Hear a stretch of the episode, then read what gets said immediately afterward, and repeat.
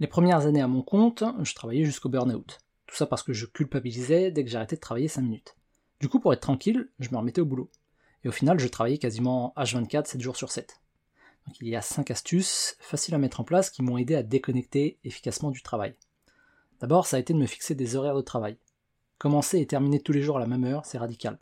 Ça permet à notre cerveau de bien comprendre quand se mettre au boulot et quand déconnecter.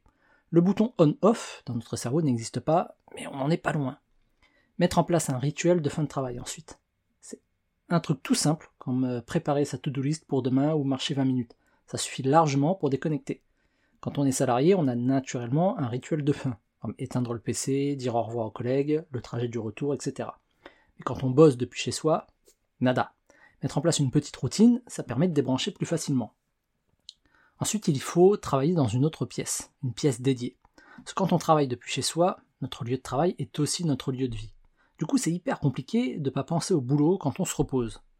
S'aménager un lieu de travail dédié, quand c'est possible bien entendu, c'est indispensable si on veut couper plus facilement du boulot.